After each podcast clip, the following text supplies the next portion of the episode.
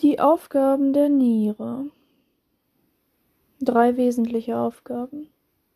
Ausscheidung schädlicher Stoffwechselprodukte, zum Beispiel Harnstoff und Kreatinin, und die Ausscheidung von Fremdsubstanzen, zum Beispiel Medikamente, durch die Filtration des Blutes. Also, die Niere filtert das Blut, dadurch werden schädliche Stoffwechselprodukte, schädliche Stoffwechselendprodukte und Fremdsubstanzen ausgeschieden. Zweite große Aufgabe, Regulation von pH-Wert durch die Aufnahme und Abgabe von Bicarbonat und H-Ionen, Regulation vom Elektrolythaushalt durch die Rückresorption und Abgabe im Tubulussystem, Regulation von Wasserhaushalt und osmotischem Druck durch die Rückresorption von Natrium und die Regulation des Blutdrucks durch Renin und das Renin-Angiotensin-Aldosteronsystem. Dritte große Aufgabe ist die Bildung von Erythropoetin. Das ist ein Hormon, was die Blutbildung bei langfristiger Hypoxie stimuliert. Form und Lage der Niere. Die Niere ist bohnenförmig circa 3 cm dick, 6 cm breit, 12 cm lang, 3, 6, 12, kann man sich gut merken, und ca. 150 Gramm schwer.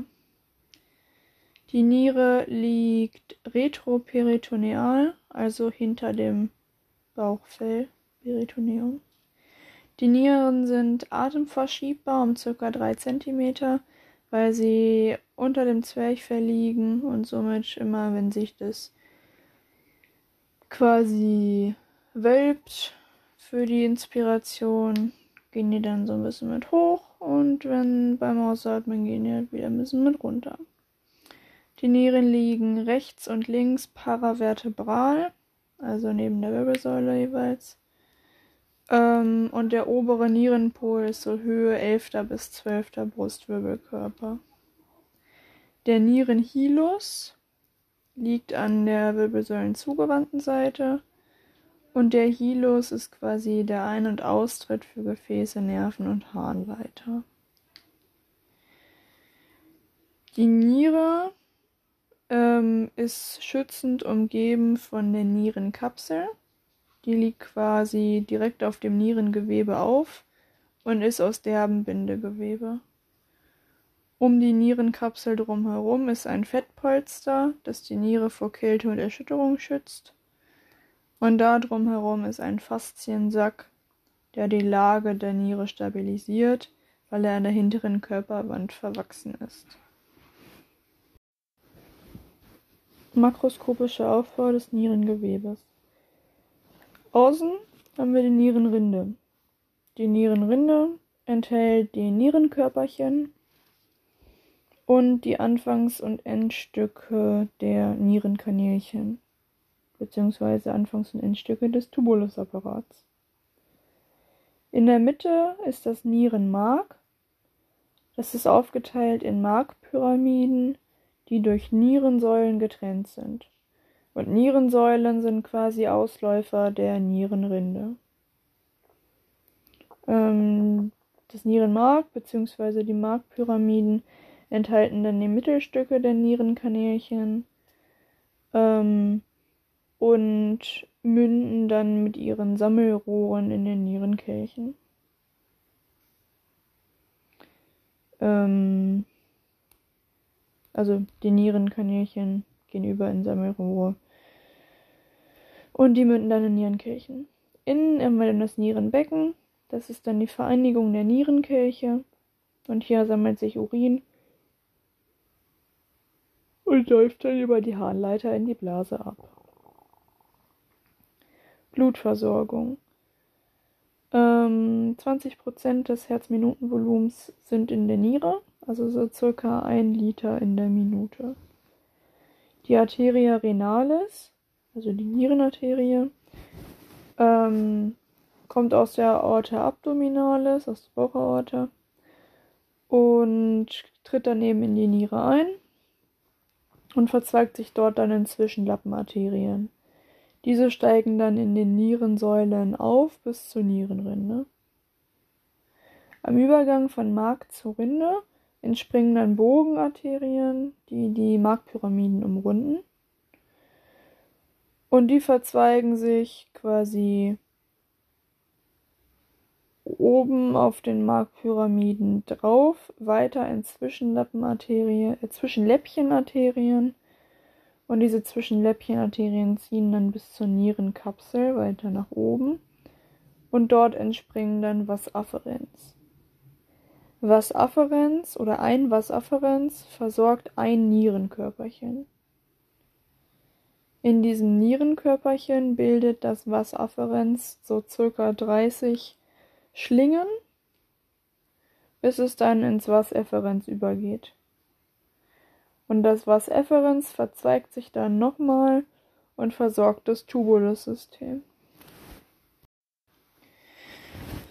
Das Nephron und der Primärhorn.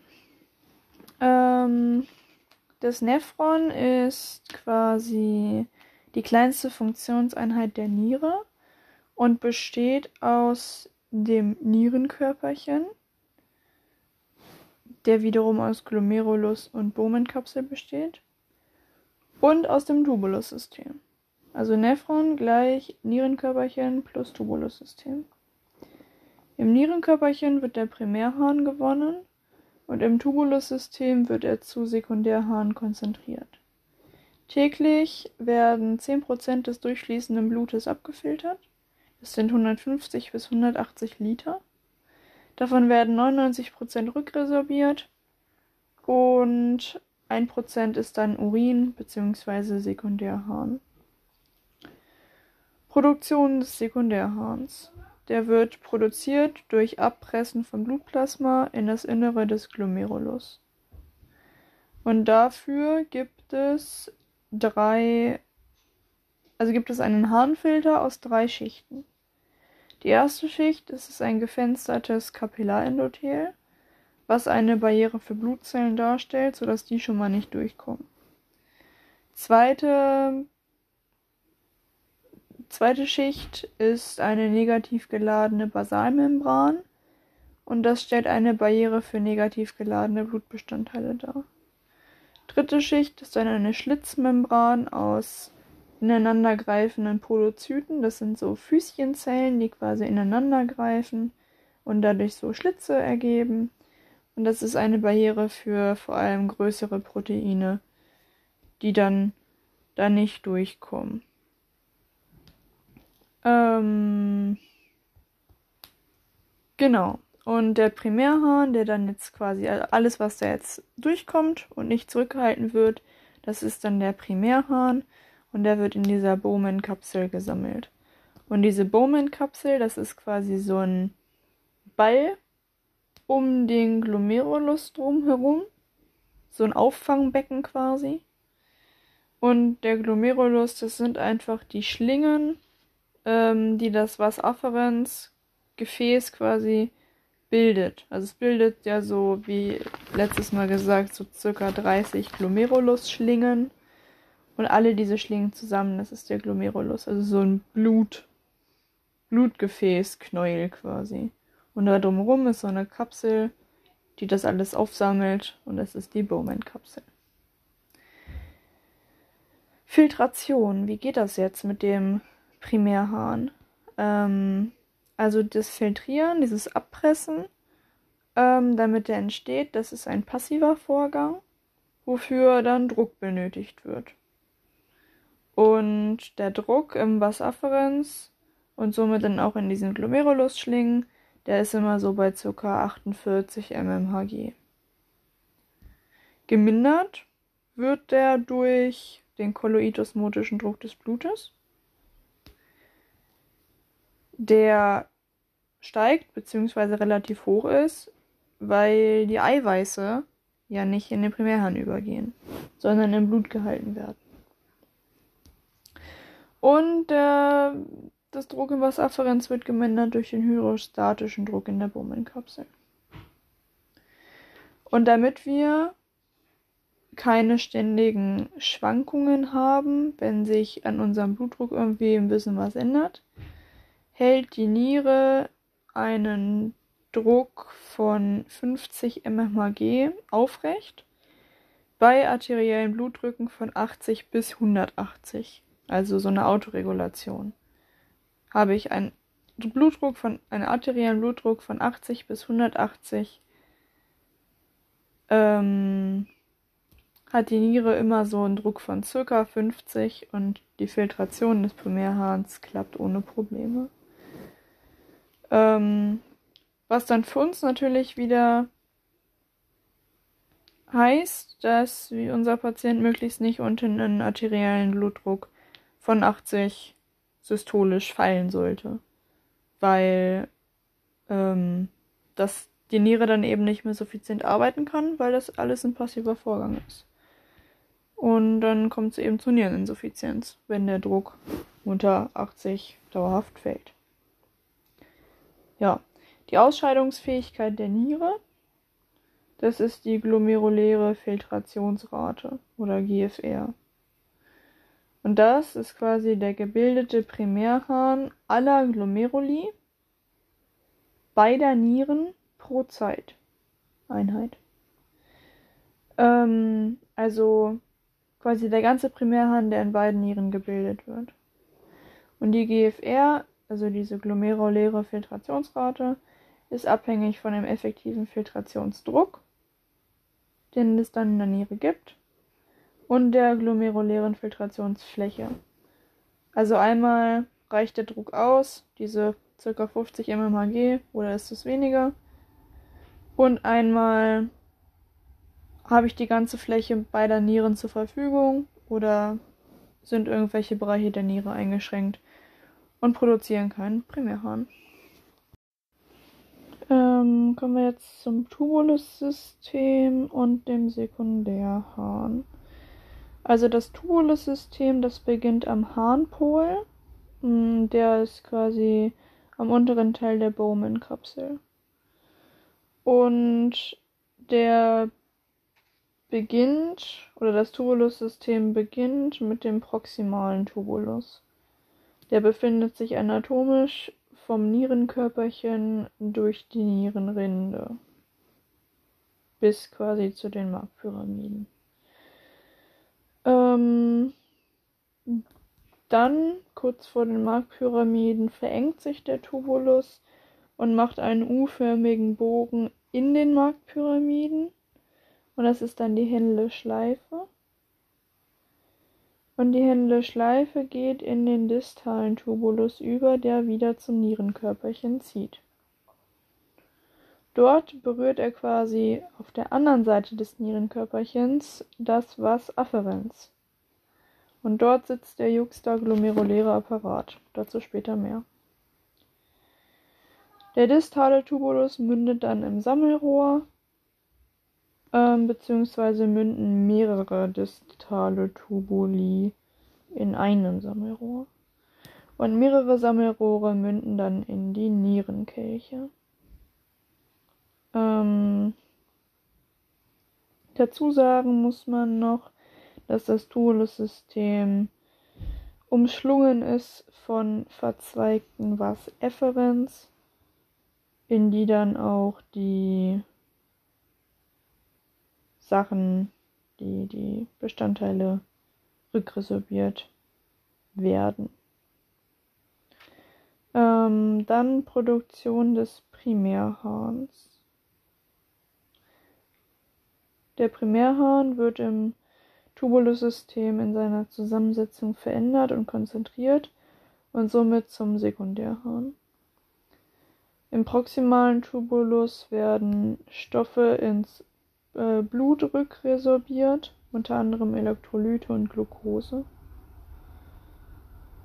Und es werden bestimmte Stoffe, wie zum Beispiel Medikamente, in den Primärhahn abgegeben, um dann ausgeschieden zu werden. Im proximalen Tubulus gibt es unter anderem dann auch noch eine Wasserresorption, in dem Natrium ins Gefäß bzw. Interstitium gepumpt wird und somit dann Wasser folgt. Und ähm, es werden H-Ionen in das Tubulus-Lumen abgegeben und dabei aus dem Tubulus Natrium in die Tubuluszelle aufgenommen, um den Verlust auszugleichen. Also ich habe quasi auf der einen Seite den Tubulus, das Lumen, dann habe ich eine Zellreihe, Tubuluszellen, und dann kommt das Blutgefäß. Und es werden eben H-Ionen aus der Tubuluszelle in den Tubulus abgegeben und aus dem Tubulus Natrium in die Tubuluszelle aufgenommen. Ja, um das halt auszugleichen. Und in weiterer Folge kann das Natrium dann natürlich ins Blutgefäß abgegeben werden und Wasser mit sich ziehen. Ähm, dann kommt die Händle-Schleife. Ähm, die Aufgabe dort ist, die Wasserrückresorption quasi weiterzuführen und vermehrt zu machen. Und dazu gibt es einen absteigenden Teil, der ist wasserdurchlässig. Und einen aufsteigenden Teil, der ist wasserundurchlässig. Der aufsteigende Teil, der gibt dann quasi Natrium ins Interstitium bzw. ins Blutgefäß. Wasser kann dort aber nicht folgen, weil der aufsteigende Teil ist ja wasserundurchlässig. Durch die hohe Osmolarität, die wir dann im Blutvolumen im Blut haben, weil dort ist ja ganz viel Natrium und somit ganz viel Salz, ähm, geht dann Wasser aus dem absteigenden Teil der Händeschleife ins Interstitium, beziehungsweise ins Blutvolumen. Und somit wird dann eben, wurde eben Wasser resorbiert rückresorbiert. Dann haben wir noch den distalen Tubulus, ähm, wo dann weitere Natriumresorption und somit Wasserrückresorption stattfindet und wo überschüssige H und K Ionen und Ammoniak ins Blut gegeben werden. Ähm, und dann folgt das Sammelrohr. Da haben wir dann haben wir dann die endgültige Konzentration des Hahns durch ADH. Das war antidiuretisches Hormon. Und das stimuliert eben die Rückresorption von Wasser durch eine erhöhte Durchlässigkeit der Zellmembran für Wasser. Das heißt, so der letzte Rest vom Wasser, was noch raus soll, geht dann raus. Und dann habe ich die endgültige Konzentration des Hahns. Zusammengesetzt ist der Hahn dann mit 95 bis 98 Prozent Wasser. Und der Rest sind organische Substanzen wie Harnstoff und Kreatinin und anorganische Substanzen wie verschiedenste Elektrolyte. Die Ausscheidung pro Erwachsener und Tag beträgt 0,5 bis 2 Liter.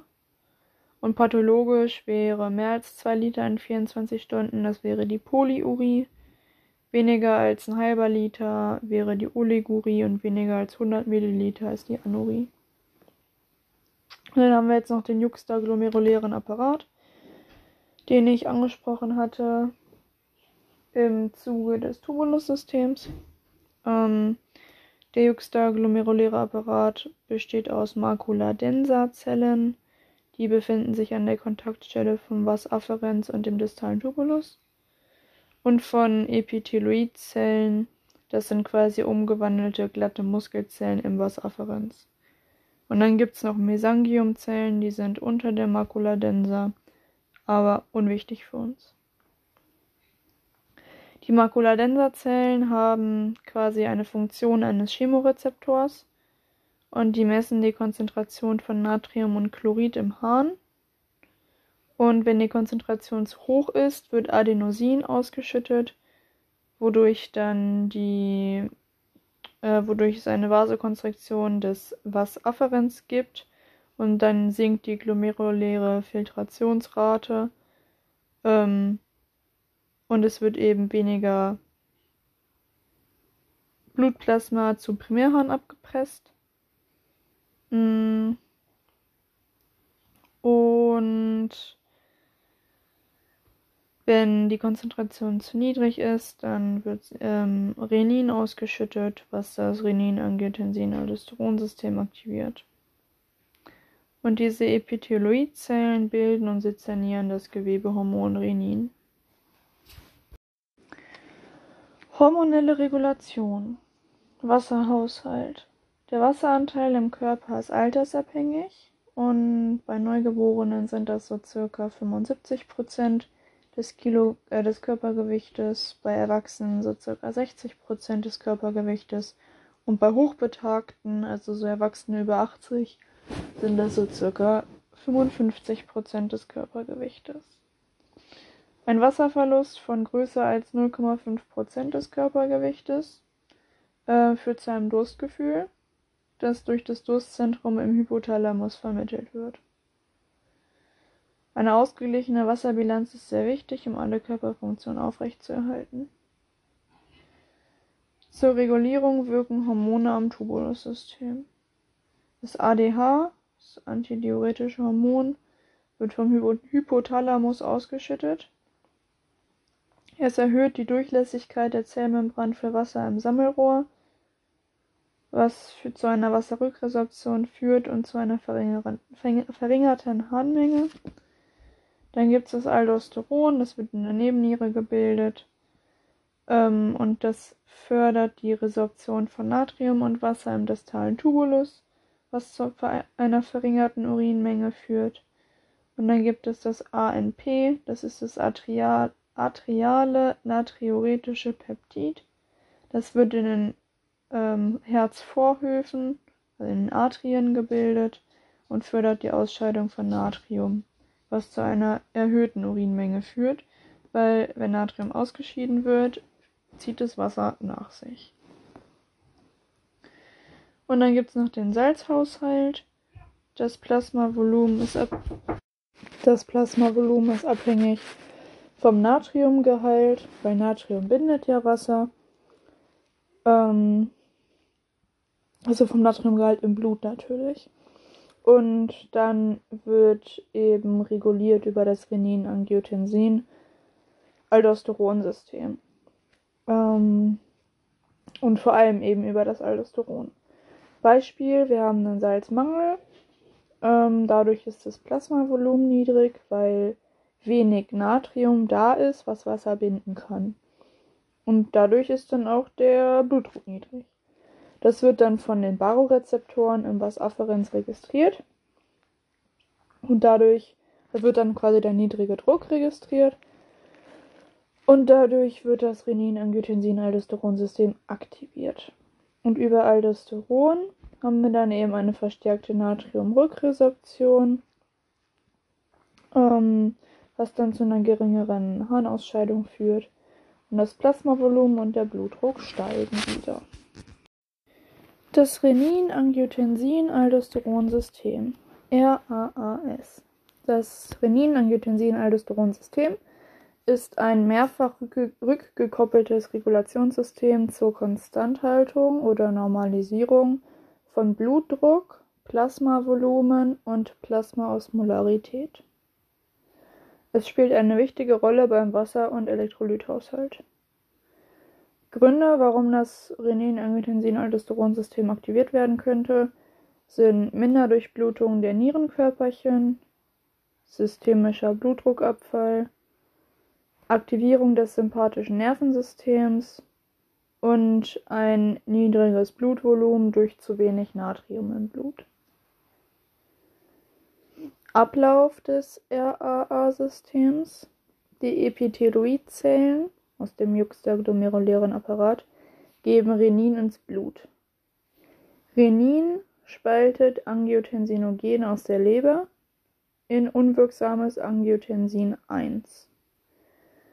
Angiotensin 1 wird durch das Enzym ACE, Angiotensin Converting Enzym, in wirksames Angiotensin, Angiotensin 2 gespalten oder umgewandelt. Und Angiotensin 2 hat dann Wirkungen durch die Bindung am AT1-Rezeptor. Die Gefäße, da kommt es zu einer Vasokonstriktion und dadurch steigt der Blutdruck. Am Hypothalamus kommt es zur Steigerung des Durstgefühls. Dadurch haben wir eine erhöhte Wasserzufuhr, das Plasmavolumen steigt und der Blutdruck steigt. An der Hypophyse kommt es zur Ausschüttung von ADH, antidiuretisches Hormon. Dadurch sinkt die Wasserausscheidung, das Plasmavolumen steigt und der Blutdruck steigt. Und in der Nebenniere kommt es zur Produktion von Aldosteron.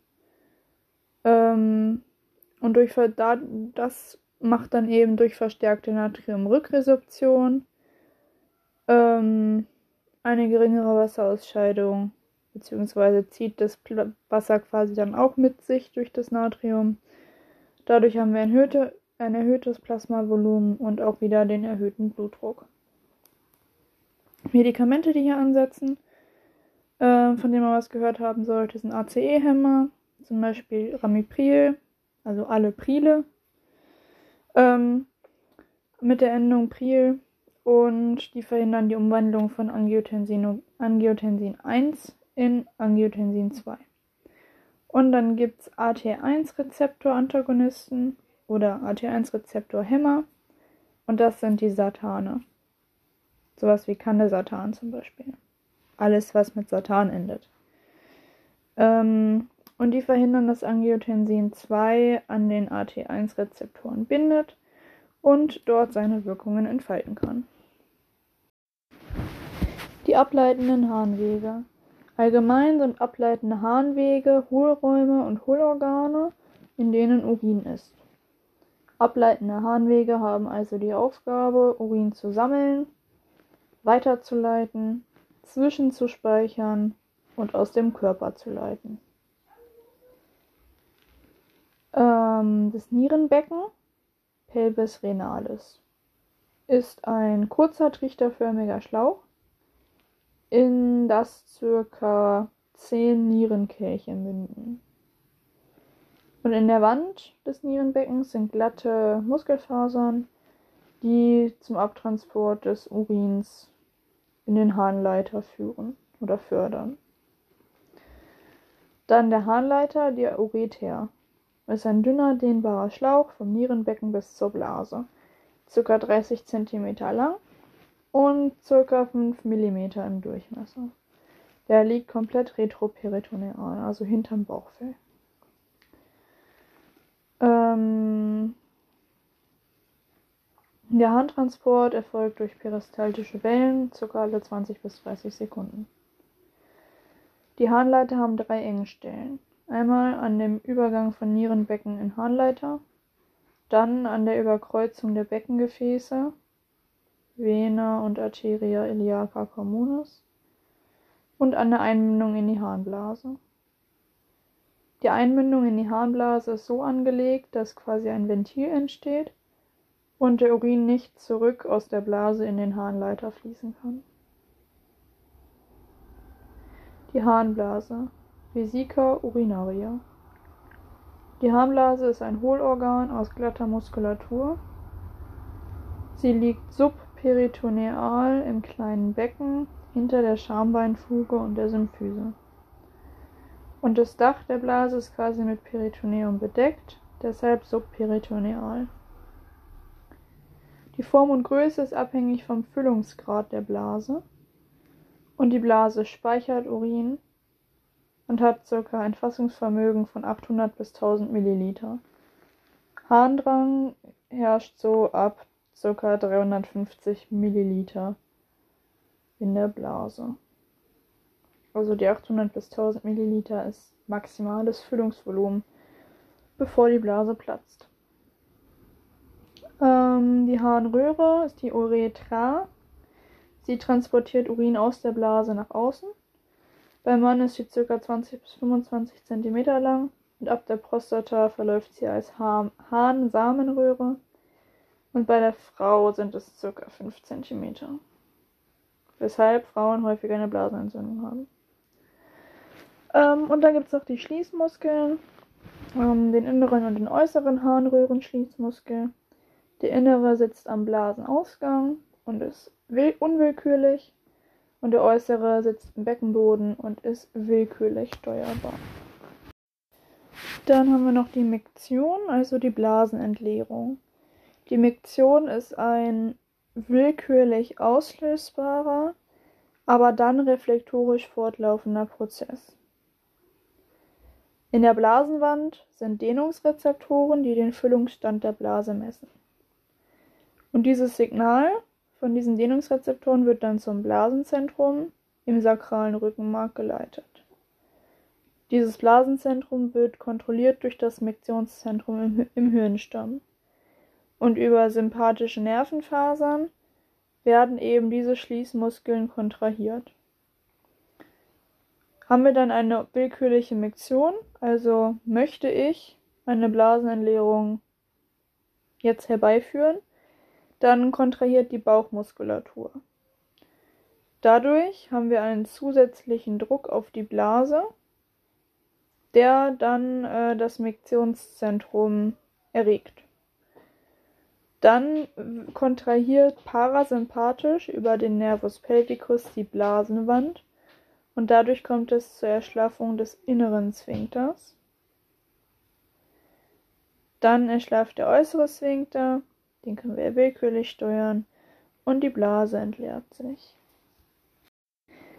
Der akute Harnverhalt. Allgemein ist das trotz normaler Urinproduktion ein Zustand, wo eine Miktion nicht möglich ist. Ursachen eine Prostatahyperplasie, ein Blasenstein, ein mechanischer Defekt, zum Beispiel eine Harnröhrenenge, ähm, neurologische Genese oder Medikamente. Pathophysiologie durch die übervolle Blase, Medikamente etc. wird der Sympathikotonus der Blase gesteigert. Die Blasenschließmuskulatur verkrampft sich und die übrige Blasenmuskulatur erschlafft und dadurch ist dann die Blasenentleerung nicht mehr möglich. Symptome Blässe, Unruhe, Kaltschweißigkeit, Tachykardie durch den Schmerz vermutlich überwiegend, dann Unterbauchschmerzen und Druckschmerz über der Blase, ein starker Harndrang ohne urinieren zu können, also ich muss aufs Klo, aber kann nicht pinkeln. Und das ist das absolute Leitsymptom. Und gegebenenfalls hat der Patient einen Blasenhochstand, das heißt die Blase ist so prall gefüllt, dass es von außen sichtbar ist. Maßnahmen sind symptomorientiert gegebenenfalls zur Katheterisierung einen Arzt nachfordern bzw. einen zügigen, zügigen Transport, gegebenenfalls eine Analgesie und Lagerung nach Patientenwunsch. Nephrolithiasis, die Nierensteinerkrankung. Ursachen sind Übersättigung von bestimmten Stoffen im Urin, ähm, die waren dann eben gelöst, aber fallen jetzt aus, weil es zu viel ist. Und die bilden dann Kristalle und die wachsen dann zum Stein. Und meist bestehen diese Steine eben aus Calcium. Pathophysiologie, dauerhafte Übersättigung im Urin führt zur Ausfällung und Ablagerung, sodass ein Stein entsteht. Der Stein wird dann an eine Engstelle geschwemmt ähm, und die Schmerzen entstehen durch Festsitzen des Steins bei weiterhin stattfindender Harnleiterperistaltik. Die Symptome sind kolikartiger Schmerz mit Ausstrahlung in den Unterbauch, Leiste, Genital und Innenseite des Oberschenkels, zusätzlich ein dumpfer andauernder Flankenschmerz, Übelkeit, Erbrechen, aber auch Unruhe, Tachykardie und gegebenenfalls eine Hypotonie und eventuell besteht eine Makrohämaturie, also Blut ist im Urin sichtbar. Maßnahmen sind dann Lagerung nach Wunsch und ein Zugang für eine Volumengabe gegebenenfalls und für eine Analgesie. Hämaturie. Allgemein ist eine Hämaturie eine erhöhte Ausscheidung von Erythrozyten im Blut, also von roten Blutkörperchen. Äh, man unterscheidet zwischen der Mikrohämaturie und der Makrohämaturie. Bei der Mikrohämaturie ist das Blut nur mikroskopisch nachweisbar und von außen nicht sichtbar. Bei der Makrohämaturie ist das Blut im Urin sichtbar und es ist halt deutlich rot gefärbt. Die Mikrohämaturie ist nicht so wirklich relevant für uns. Dann zur Makrohämaturie. Ursachen gibt sechs Stück. Tumore, Verletzung der Harnröhre durch zum Beispiel Trauma, Harnsteine und Nierensteine, die das Urothel verletzen, Entzündungen, eine vorangegangene OP und ähm, Medikamente in Form von Gerinnungshämmern. Dann gibt es drei verschiedene Ausprägungen. Die totale Makrohämaturie, da ist der Urin während der gesamten Miktion rot verfärbt. Ähm, gegebenenfalls sind Blutkoagel vorhanden, die eine Kolik auslösen können. Und die Ursache liegt im oberen Harntrakt, also so von der Niere bis zur Blase. Dann gibt es eine initiale Makrohämaturie. Dort ist der Urin zu Beginn der Miktion rot verfärbt. Danach bekommt er eine gelbliche Farbe. Dann liegt die Ursache in der Harnröhre. Und dann gibt es die terminale Makrohämaturie. Dort ist der Urin zu Beginn ähm, normal gelblich und zum Ende der Miktion rötlich verfärbt. Ähm, und dann liegt die Ursache im Bereich des Blasenausgangs, beziehungsweise da so am inneren Blasenschließmuskel. Symptome. Das Leitsymptom ist natürlich Blut im Urin. Begleitend können gegebenenfalls Koliken bestehen, ähm, die dann durch Koagel bei einer totalen Makrohämaturie ausgelöst werden.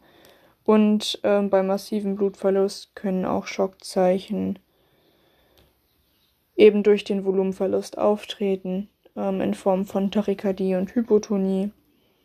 Maßnahmen sind symptomorientiert und gegebenenfalls eine Volumentherapie mit einem Zieldruck von 80 bis 90 systolisch. Niereninsuffizienz bzw. Nierenversagen. Also allgemein ist ein Nierenversagen eine Unterfunktion einer oder beider Nieren, was dann zur Konzentrationserhöhung von harnpflichtigen Substanzen im Blut führt. Also zum Beispiel Harnstoff und Harnsäure, was zu viel im Blut ist. Ein Messparameter für die Niereninsuffizienz ist die GFR, die Glomer das war die glomeruläre Filtrationsrate und das war quasi wie viel von allen Glomerulis beider Nieren pro Zeiteinheit ausgeschieden wird. Ähm, und logischerweise, je niedriger die ist, desto weniger wird ausgeschieden, desto schlechter arbeiten die Nieren. Ähm, es wird eingeteilt in ein akutes Nierenversagen und eine chronische Niereninsuffizienz.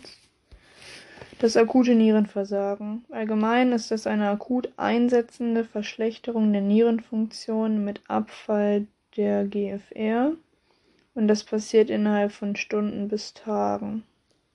Wir haben somit dann einen Anstieg von harnpflichtigen Substanzen im Blut, und Störung von Elektrolyt- und Säurebasenhaushalt, gegebenenfalls noch eine Hypervolemie. Ursachen ähm, können prärenal sein, also quasi liegt das Problem dann vor der Niere. Ähm, und das sind quasi alle Zustände, ähm, wo es zu einer verminderten Nierendurchblutung kommt. Zum Beispiel Volumenmangel bei Exikose oder Schock ähm, aber auch eine hochgradige Stenose der zuführenden Arterie zum Beispiel. Ähm, genau. Dann haben wir eine renale Ursache, also das Problem liegt an der Niere selbst. Dort haben wir dann eine Funktionsstörung des Nierenparenchyms beziehungsweise einen strukturellen Schaden des Nierenparenchyms durch toxische Medikamenteneffekte ähm, entzündliche Nierenerkrankungen oder auch die chronische Niereninsuffizienz. Und die kann eben auch von chronisch quasi akut werden. Und dann sind wir im akuten Nierenversagen. Und dann gibt es noch die postrenale Ursache. Da liegt das Problem also quasi nach der Niere. Da haben wir dann eine Abflussbehinderung der ableitenden Harnwege, zum Beispiel durch Harnleitersteine, Tumore und eine Prostatahyperplasie.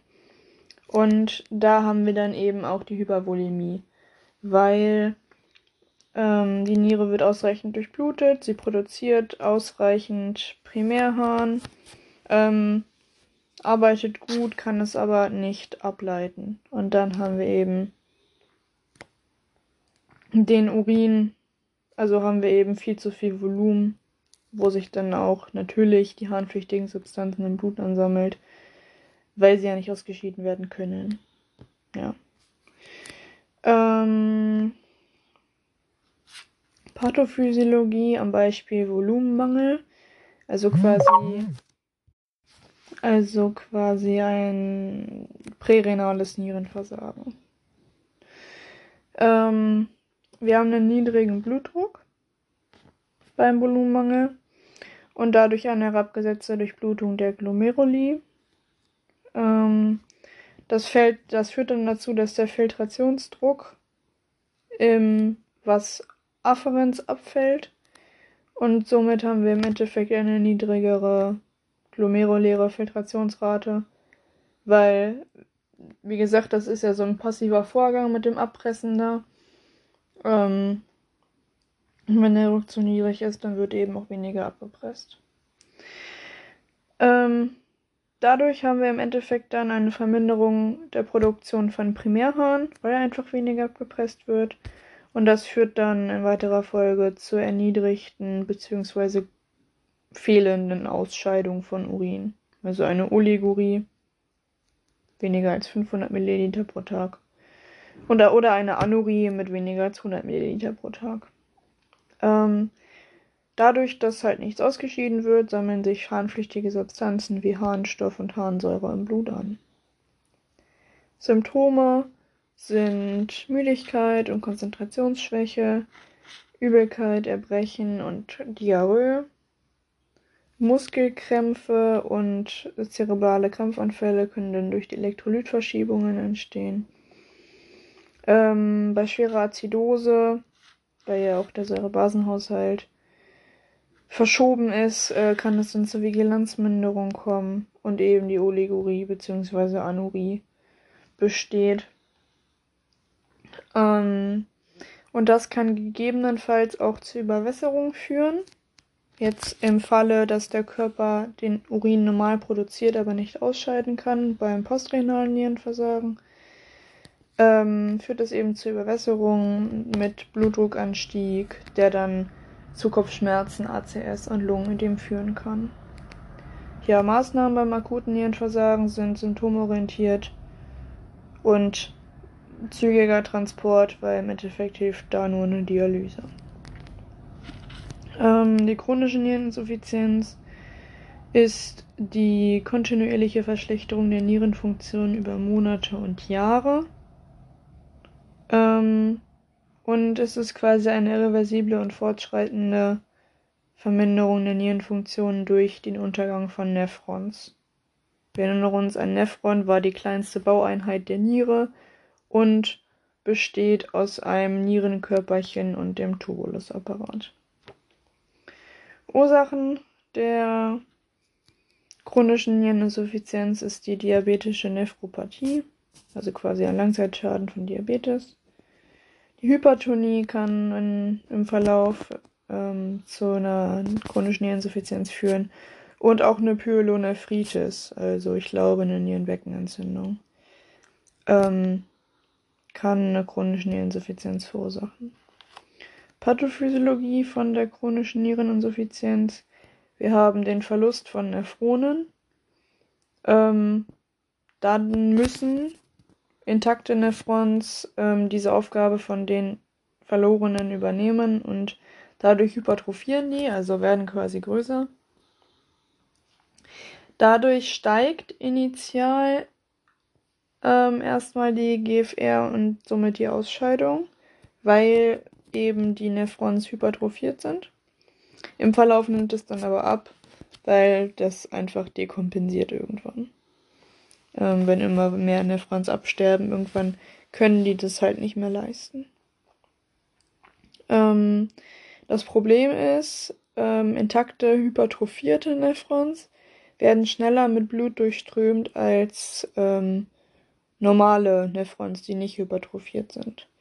Und wenn die zu schnell mit Blut durchströmt werden, können nicht alle Giftstoffe ähm, abgepresst werden quasi aus dem Blut ähm, und in das Tubulussystem abgegeben werden. Und dann ist der Hahn einfach nicht ausreichend konzentriert. Und wenn eben nicht alle Giftstoffe da abgegeben werden können, dann haben wir auch die Ansammlung von harnpflichtigen Substanzen im Blut.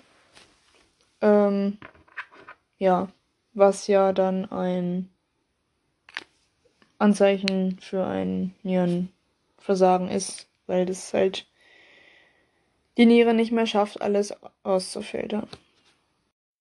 Niereninsuffizienz bzw. Nierenversagen. Also allgemein ist ein Nierenversagen eine Unterfunktion einer oder beider Nieren, was dann zur Konzentrationserhöhung von harnpflichtigen Substanzen im Blut führt. Also zum Beispiel Harnstoff und Harnsäure, was zu viel im Blut ist. Ein Messparameter für die Niereninsuffizienz ist die GFR, die Glomerul das war die glomeruläre Filtrationsrate und das war quasi wie viel von allen Glomerulis beider Nieren pro Zeiteinheit ausgeschieden wird. Ähm, und logischerweise, je niedriger die ist, desto weniger wird ausgeschieden, desto schlechter arbeiten die Nieren. Ähm, es wird eingeteilt in ein akutes Nierenversagen und eine chronische Niereninsuffizienz. Das akute Nierenversagen. Allgemein ist es eine akut einsetzende Verschlechterung der Nierenfunktion mit Abfall der GFR und das passiert innerhalb von Stunden bis Tagen. Wir haben somit dann einen Anstieg von harnpflichtigen Substanzen im Blut und Störung von Elektrolyt- und Säurebasenhaushalt, gegebenenfalls noch eine Hypervolemie. Ursachen ähm, können prärenal sein, also quasi liegt das Problem dann vor der Niere. Ähm, und das sind quasi alle Zustände, ähm, wo es zu einer verminderten Nierendurchblutung kommt. Zum Beispiel Volumenmangel bei Exikose oder Schock. Ähm, aber auch eine hochgradige Stenose der zuführenden Arterie zum Beispiel. Ähm, genau. Dann haben wir eine renale Ursache, also das Problem liegt an der Niere selbst. Dort haben wir dann eine Funktionsstörung des Nierenparenchyms beziehungsweise einen strukturellen Schaden des Nierenparenchyms durch toxische Medikamenteneffekte, ähm, entzündliche Nierenerkrankungen oder auch die chronische Niereninsuffizienz. Und die kann eben auch von chronisch quasi akut werden und dann sind wir im akuten Nierenversagen. Und dann gibt es noch die postrenale Ursache. Da liegt das Problem also quasi nach der Niere. Da haben wir dann eine Abflussbehinderung der ableitenden Harnwege, zum Beispiel durch Harnleitersteine, Tumore und eine Prostatahyperplasie. Und da haben wir dann eben auch die Hypervolemie, weil ähm, die Niere wird ausreichend durchblutet, sie produziert ausreichend Primärharn. Ähm, arbeitet gut, kann es aber nicht ableiten. Und dann haben wir eben den Urin, also haben wir eben viel zu viel Volumen, wo sich dann auch natürlich die harnpflichtigen Substanzen im Blut ansammelt, weil sie ja nicht ausgeschieden werden können. Ja. Ähm, Pathophysiologie am Beispiel Volumenmangel, also quasi also quasi ein prärenales Nierenversagen. Ähm, wir haben einen niedrigen Blutdruck beim Volumenmangel und dadurch eine herabgesetzte Durchblutung der Glomeruli. Ähm, das, fällt, das führt dann dazu, dass der Filtrationsdruck im was Afferenz abfällt und somit haben wir im Endeffekt eine niedrigere glomeruläre Filtrationsrate, weil, wie gesagt, das ist ja so ein passiver Vorgang mit dem Abpressen da. Ähm, wenn der Druck zu niedrig ist, dann wird eben auch weniger abgepresst. Ähm, dadurch haben wir im Endeffekt dann eine Verminderung der Produktion von Primärhahn, weil einfach weniger abgepresst wird. Und das führt dann in weiterer Folge zur erniedrigten bzw. fehlenden Ausscheidung von Urin. Also eine Oligurie, weniger als 500 Milliliter pro Tag. Oder, oder eine Anurie mit weniger als 100 Milliliter pro Tag. Ähm, dadurch, dass halt nichts ausgeschieden wird, sammeln sich harnpflichtige Substanzen wie Harnstoff und Harnsäure im Blut an. Symptome sind Müdigkeit und Konzentrationsschwäche, Übelkeit, Erbrechen und Diarrhoe, Muskelkrämpfe und zerebrale Krampfanfälle können dann durch die Elektrolytverschiebungen entstehen. Ähm, bei schwerer Azidose, weil ja auch der Säurebasenhaushalt verschoben ist, äh, kann es dann zur Vigilanzminderung kommen und eben die Oligurie bzw. Anurie besteht. Ähm, und das kann gegebenenfalls auch zu Überwässerung führen. Jetzt im Falle, dass der Körper den Urin normal produziert, aber nicht ausscheiden kann beim postrenalen Nierenversagen, ähm, führt das eben zu Überwässerung mit Blutdruckanstieg, der dann zu Kopfschmerzen, ACS und Lungenödem führen kann. Ja, Maßnahmen beim akuten Nierenversagen sind symptomorientiert und zügiger Transport, weil im Endeffekt hilft da nur eine Dialyse. Ähm, die chronische Niereninsuffizienz ist die kontinuierliche Verschlechterung der Nierenfunktion über Monate und Jahre. Ähm, und es ist quasi eine irreversible und fortschreitende Verminderung der Nierenfunktion durch den Untergang von Nephrons. Wir erinnern uns, ein Nephron war die kleinste Baueinheit der Niere und besteht aus einem Nierenkörperchen und dem Tubulusapparat. Ursachen der chronischen Niereninsuffizienz ist die diabetische Nephropathie, also quasi ein Langzeitschaden von Diabetes.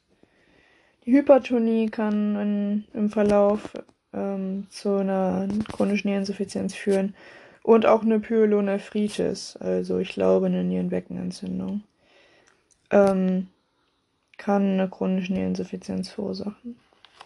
Pathophysiologie von der chronischen Niereninsuffizienz. Wir haben den Verlust von Nephronen. Ähm, dann müssen intakte Nephrons ähm, diese Aufgabe von den verlorenen übernehmen und dadurch hypertrophieren die, also werden quasi größer. Dadurch steigt initial ähm, erstmal die GFR und somit die Ausscheidung, weil eben die Nephrons hypertrophiert sind. Im Verlauf nimmt es dann aber ab, weil das einfach dekompensiert irgendwann ähm, wenn immer mehr Nephrons absterben, irgendwann können die das halt nicht mehr leisten. Ähm, das Problem ist, ähm, intakte, hypertrophierte Nephrons werden schneller mit Blut durchströmt als ähm, normale Nephrons, die nicht hypertrophiert sind. Und wenn die zu schnell mit Blut durchströmt werden, können nicht alle Giftstoffe ähm, abgepresst werden quasi aus dem Blut ähm, und in das Tubulussystem abgegeben werden. Und dann ist der Hahn einfach nicht ausreichend konzentriert. Und wenn eben nicht alle Giftstoffe da abgegeben werden können, dann haben wir auch die Ansammlung von harnpflichtigen Substanzen im Blut. Ähm, ja, was ja dann ein Anzeichen für ein Nierenversagen ist, weil das halt die Niere nicht mehr schafft, alles auszufiltern. Nierenersatzverfahren. Ähm, also quasi so Dialyse und sowas. Ähm, es gibt die Hämodialyse. Ähm, Im Allgemeinen ist es quasi eine ne-, lebensnotwendige künstliche Blutreinigung. Ähm, und das läuft eben so ab, dass dem Blut vom Dialysegerät schädliche Stoffe entzogen werden. Im Gerät gibt es eine semipermeable Membran und das Blut fließt eben auf der einen Seite der Membran und auf der anderen Seite fließt Dialysat entgegengesetzt des Blutflusses. Das Dialysat enthält Elektrolyte und durch den Konzentrationsunterschied des Blutes gegenüber dem Dialysat diffundieren dann schädliche Stoffe aus dem Blut ins Dialysat bis zum Konzentrationsausgleich. Voraussetzung dafür sind schwere Nierenschäden oder ein kompletter Funktionsverlust. Ähm, und der Patient braucht einen Schand oder etwaigen anderen Gefäßzugang. Ähm, die Peritonealdialyse läuft so ab, dass der Patient einen implantierten Peritonealkatheter in der Bauchhöhle hat und dort drüber das Dialysat quasi in die Bauchhöhle gepumpt wird und auch wieder raus. Ähm, und das gut durchblutete Peritoneum ist quasi so eine körpereigene semipermeable Membran. Und die Giftstoffe gelangen dann eben genauso über Diffusion in das Dialysat. Ähm, ja, und das muss aber so vier bis fünfmal am Tag ausgetauscht werden. Und Voraussetzung dafür ist eben eine chronische Niereninsuffizienz mit erhaltener Restfunktion. Ähm, also es muss noch irgendwie möglich sein, Urin auszuscheiden. Und eine sehr hohe Patientencompliance, ähm, weil das eben hygienisch auch eine große Anforderung ist. Ähm, und man muss es halt auch wirklich machen. Man muss das vier bis fünfmal am Tag tauschen. Das ist schon, schon sehr viel aufwendiger und anspruchsvoller, als wenn man dreimal oder viermal die Woche ähm, an einer Dialyse verbringt. Ähm, dann gibt es noch die Hämofiltration. Ähm, da wird kein Dialysat eingesetzt, wenn es zum Beispiel aus irgendwelchen Gründen nicht geht. Ähm, und dort wird das Blut durch einen Filter gepumpt und dort wird quasi die Flüssigkeit, also das Blutplasma abgepresst.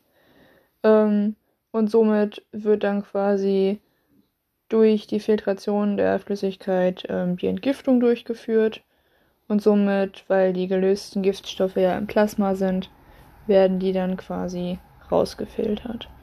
Der Patient erhält dann voll Elektrolytlösung, ähm, weil ja quasi sonst nur feste Blutbestandteile in den Gefäßen wären und es wird quasi der gesamte Wasseranteil des Blutes ausgetauscht. Ähm, genau. Und dann gibt es noch die Hämoperfusion. Ähm, das ist, also da wird das Blut in eine Hämoperfusionssäule geleitet. Und in dieser Säule sind absorbierende Substanzen, zum Beispiel Aktivkohle.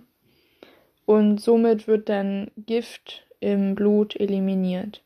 Das geht aber nur bei akuter Intoxikation mit exogener Toxin Toxinzuführung. Also das Gift muss von außen zugeführt werden.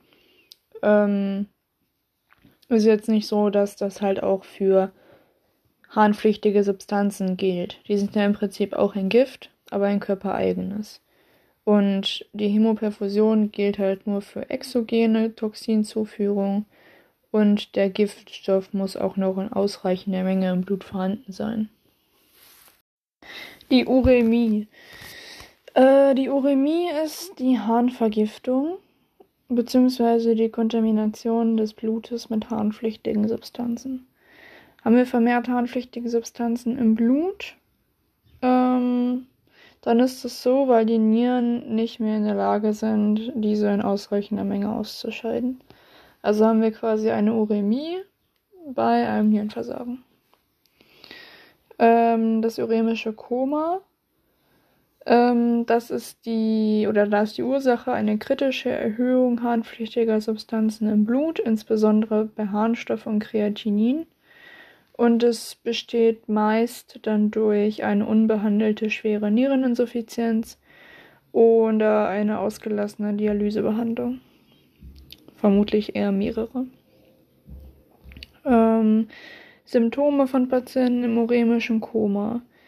Blasse, gelbgraue Haut durch Harnstoffeinlagerungen, urinartiger Geruch in der Ausatemluft, Übelkeit und Erbrechen, Krampfanfälle, Azidose mit Kussmaulatmung durch die Verschiebung des Säurebasenhaushalts und durch die Oligurie oder Anurie eine Hyperkaliämie, weil das Kalium wird ja auch nicht ausgeschieden und dadurch äh, gegebenenfalls Herzrhythmusstörungen und eine Überwässerung des Körpers, weil Natrium nicht ausgeschieden wird, somit das Wasser auch im Körper bleibt, was wir so trinken und sowas.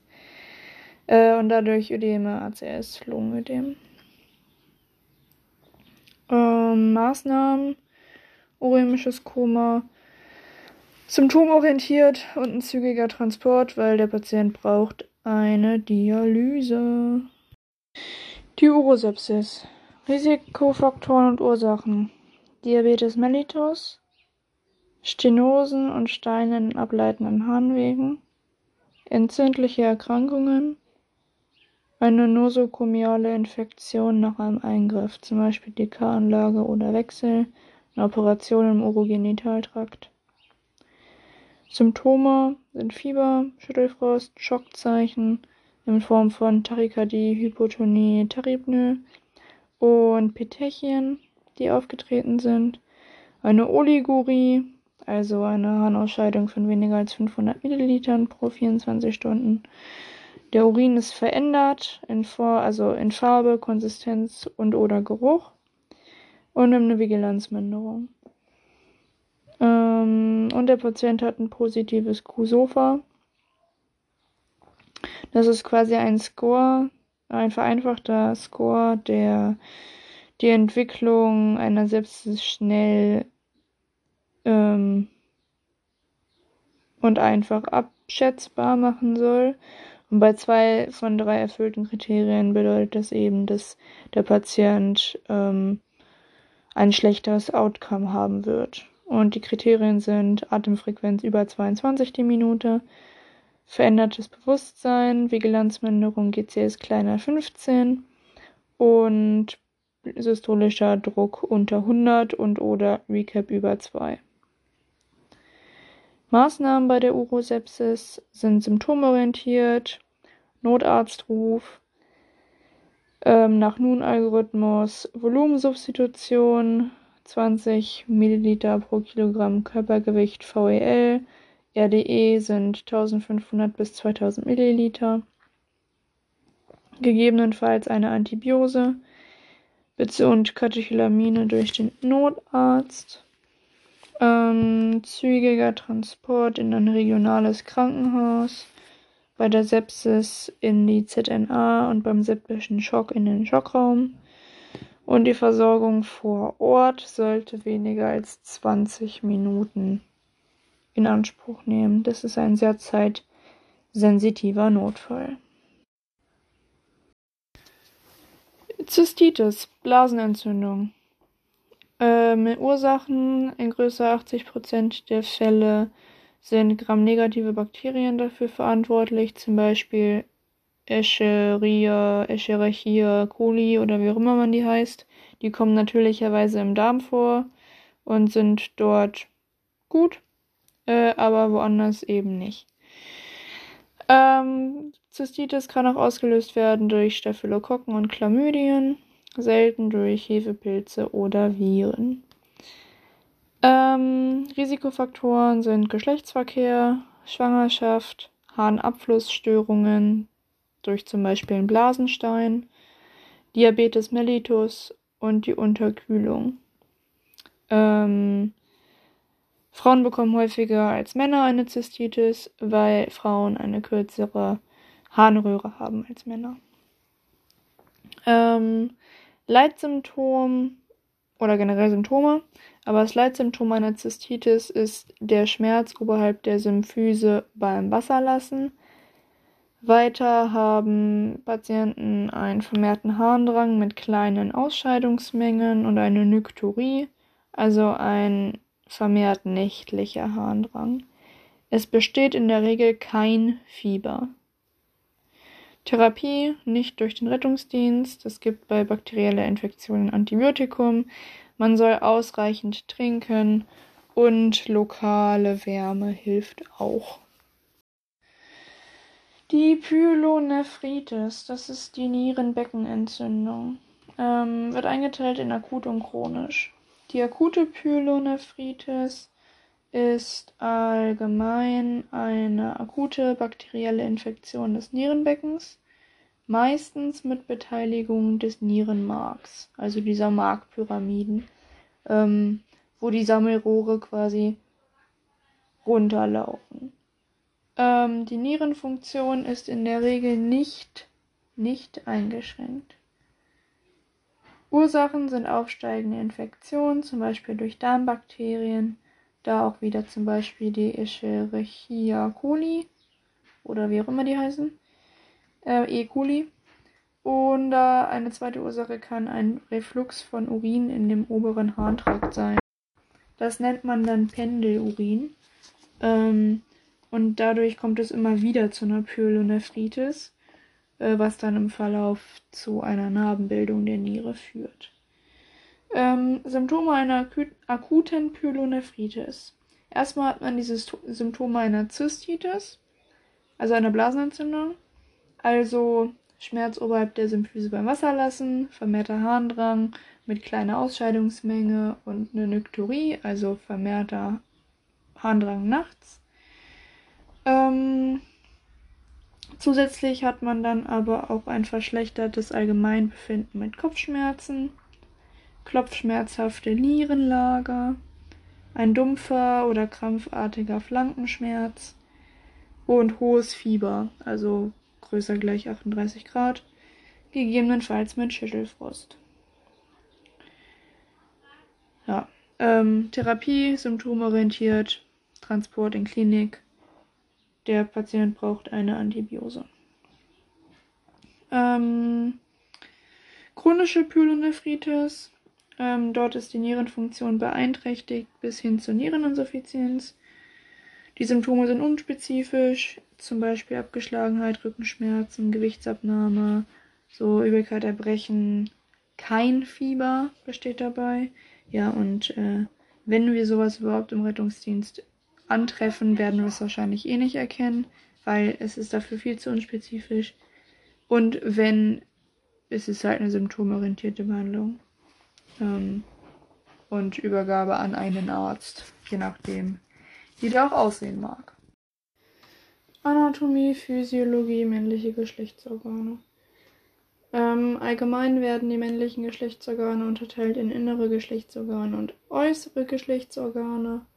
Ähm, zu den inneren Geschlechtsorganen zählen die Hoden, Testis, die Nebenhoden, Epididymis, die Samenleiter und die Geschlechtsdrüsen. Dazu gehören Prostata, Samenbläschen und Kauperdrüsen.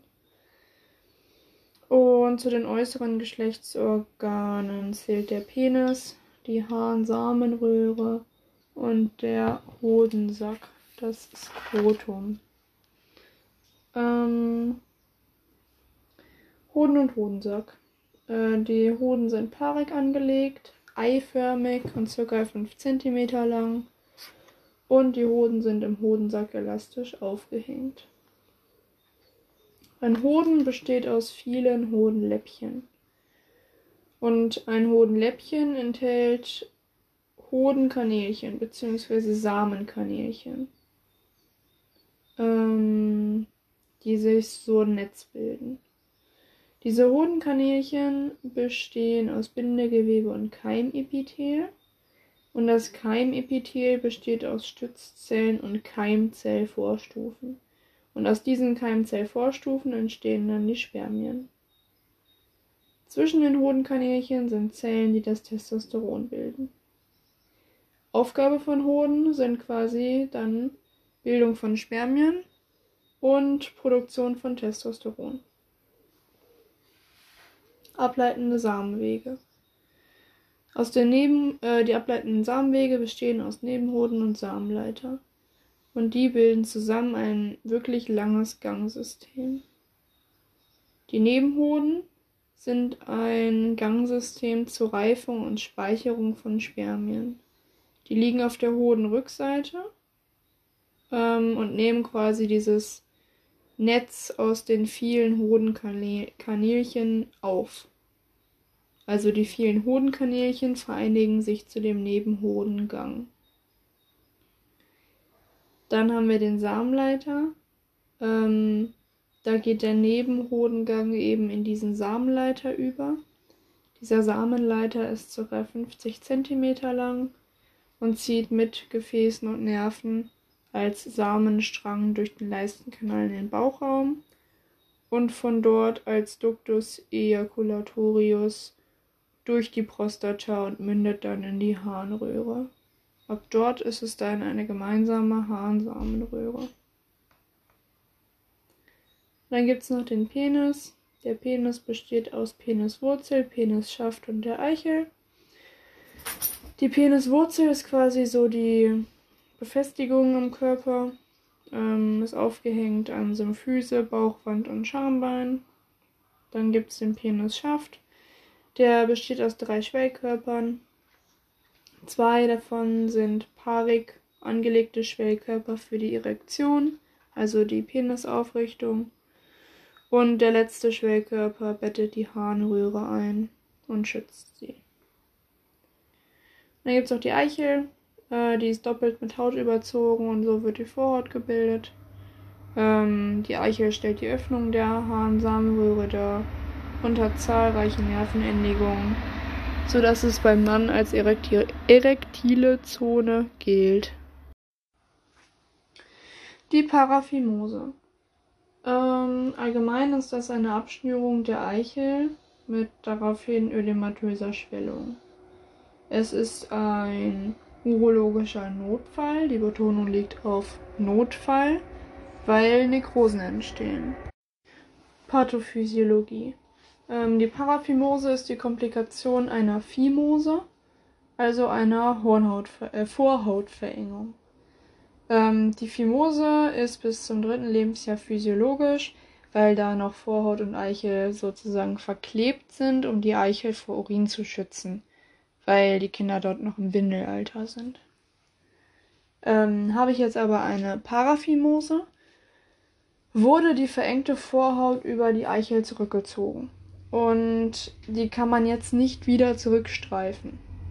Ähm, und dadurch kommt es dann zu einer Abschnürung. Das ist dann die Paraphimose. Ähm, durch die Abschnürung kann das Blut nicht mehr abfließen, also der venöse Abfluss ist gestört. Und dadurch kommt es dann zur Schwellung und Schmerzen und im Endeffekt dann irgendwann auch zu einer Durchblutungsstörung. Weil wenn das Blut nicht abfließen kann, dann kann auch kein neues sauerstoffreiches Blut dahin irgendwann. Ähm, Symptome der Paraphimose: Schwellung und Ödembildung an der Eichel, Schmerzen und gegebenenfalls nekrotisiertes Gewebe. Therapie: symptomorientiert, Analgesie, danach Reposition, wenn möglich. Und es ist auf jeden Fall ein zeitkritischer Transport. Dann den Priapismus. Ähm, der Priapismus ist eine Dauererektion ohne vorausgegangene sexuelle Stimulation durch eine anhaltende Blutfüllung des paarigen Penisschwellkörpers. Der Patient hat keine Lustgefühle. Man unterscheidet in ein Low-Flow und ein High-Flow-Priapismus. Der Low-Flow-Priapismus ähm, entsteht allgemein durch einen gestörten venösen Abfluss, ist sehr schmerzhaft und quasi wie so ein Compartment-Syndrom. Die Ursache eines Low-Flow-Priapismus sind Medikamente und Drogen, zum Beispiel Kokain ähm, oder Marihuana, äh, Leukämie oder neurologische Ursachen. Symptome: eine schmerzhafte Dauererektion, und ein steifer bläulich-violetter Penis. Maßnahmen sind symptomorientiert, Kühlung, gegebenenfalls Analgesie und klinisch eine Punktion. Ähm, also relativ zügiger Transport, weil wir können halt nichts machen. Ähm, und ein High-Flow-Priapismus, der entsteht durch einen unphysiologisch hohen Blutfluss, ist meistens ohne Schmerzen und die Folge eines Traumas und davon bilden sich zwei Drittel von selber zurück. Ähm, das akute Skrotum. Im Allgemeinen ist das ein Sammelbegriff für Krankheitsbilder, bei denen es zur mehr oder weniger plötzlichen Schwellung und Schmerzen einer Hodensackhälfte, also einer Skrotalhälfte kommt. Ähm, Hauptursachen sind die Hodentorsion, eine Hoden- und Nebenhodenentzündung, wo das eben nicht so plötzlich passiert, ähm, und eine Skrotalhernie, also wenn quasi Darmschlingen im Skrotum sind und sich dadurch das, das der Hoden ähm, vergrößert. Ähm, oder der Hodensack. Ähm, Hodentorsion. Allgemein ist das eine Verdrehung des Samenstrangs. Ähm, das passiert durch eine ruckartige Bewegung, ähm, aber auch ohne äußeren Anlass, zum Beispiel im Schlaf. Und je nach Ausmaß der Abbindung ähm, oder je nach Ausmaß der Verdrehung haben wir eine Abbindung von venösem und oder arteriellem Blutfluss. Also entweder nur venös oder beides. Ähm nach vier bis sechs Stunden ähm, ist der Hoden überwiegend abgestorben. Da gibt es dann zwei Arten von der Hodentorsion. Es gibt die extravaginale Torsion. Da dreht sich der Hoden quasi mit der Tunica vaginalis. Das ist so eine seröse Haut um den Hoden drumherum, ähm, die eben auf dem, Haut, auf dem Hoden anliegt. Und bei der extravaginalen Torsion verdreht sich halt beides. Ähm, und das ist vor allem bei Säuglingen der Fall. Und dann gibt es noch die intravaginale Torsion, wo sich dann der Hoden innerhalb dieser Tunica vaginalis dreht oder verdreht. Und das haben wir vor allem so bei 15- bis 20-jährigen Männern aber auch bei Erwachsenen. Ähm, Symptome der Hodentorsion. Akute, plötzlich auftretende massive Schmerzen mit Ausstrahlung in den Unterbauch und die Leistengegend durch die Reizung des Peritoneums. Ein Hodenhochstand und Verfärbung, Übelkeit, Erbrechen, gerötete Skrotalhaut. Der Hoden ist druckempfindlich und geschwollen, und gegebenenfalls ähm, besteht ein verstärkter Schmerz beim Anheben. Äh, Maßnahmen ähm, symptomorientiert, Lagerung auf dem Rücken mit leicht gespreizten Beinen, sodass kein Druck auf dem Hoden ist, ähm, Zugang und Analgesie ähm, und ein sofortiger Transport, also ein Load and Go. Ähm, und dann gehört noch die Nebenhodenentzündung mit zum akuten Skrotum. Das ist die Epididymitis. Ähm, allgemein wird das durch Bakterien hervorgerufen.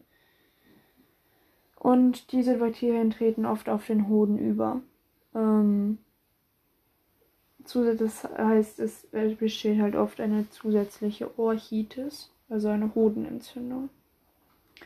Ursachen für eine Nebenhodenentzündung bzw. eine Epididymitis sind bei Männern kleiner 35 Jahre, meist durch sexuell übertragbare Krankheitserreger wie Chlamydien oder Gonorrhoe zum Beispiel. Bei Männern über 35 Jahre besteht die Epididymitis meist durch eine Harnwegsinfektion, die zum Beispiel durch Escherichia coli oder wie auch immer das ausgesprochen wird, verursacht wird.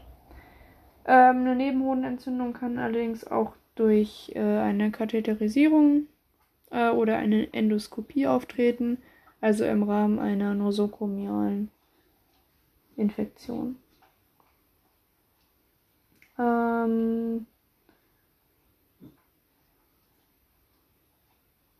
ja. Symptome einer Epididymitis ähm, über Tage zunehmende Schwellung und Schmerzen mit Ausstrahlung in den Unterbauch. Fieber größer gleich 39 Grad mit Schüttelfrost. und gegebenenfalls häufiger Harndrang und Brennen beim Wasserlassen. Die Prostatahyperplasie. Erstmal zur Prostata. Ähm, die Prostata ist quasi ein, eine Drüse, die die Harnsamenröhre umschließt und die produziert ein milchig trübes, dünnflüssiges Sekret. Das vermischt sich dann mit dem Ejakulat aus der Samenröhre zu dessen Verflüssigung. Das Sekret enthält einen Stoff, der die DNA der Spermien schützt. Und beim Samenerguss gibt die Prostata eben die Spermien plus das Sekret ab. Bei der Prostatahyperplasie, ähm, das ist meist eine gutartige Vergrößerung der Prostata. Die Prostata engt dann aber die Harnröhre ein und je nach Ausmaß der Vergrößerung eben verschieden stark. Ähm, Risikofaktoren für die Prostatahyperplasie ist auf jeden Fall das Alter, aber auch Adipositas, schlechte Ernährung, Bewegungsmangel. Symptome der Prostatahyperplasie: plötzlicher, vermehrter und oder nächtlicher Harndrang. Der Harnstrahl ist abgeschwächt. Das Pressen und Wasserlassen kommt zeitlich nacheinander. Patienten haben das Gefühl, dass die Blase nicht vollständig leer ist und es kommt zum Nachträufeln von Urin. Es kann ein Harnverhalt mit Blasenschmerzen bestehen oder auch eine Hämaturie. Maßnahmen sind symptomorientiert und je nach Symptomatik reicht gegebenenfalls auch eine hausärztliche oder urologische Praxis.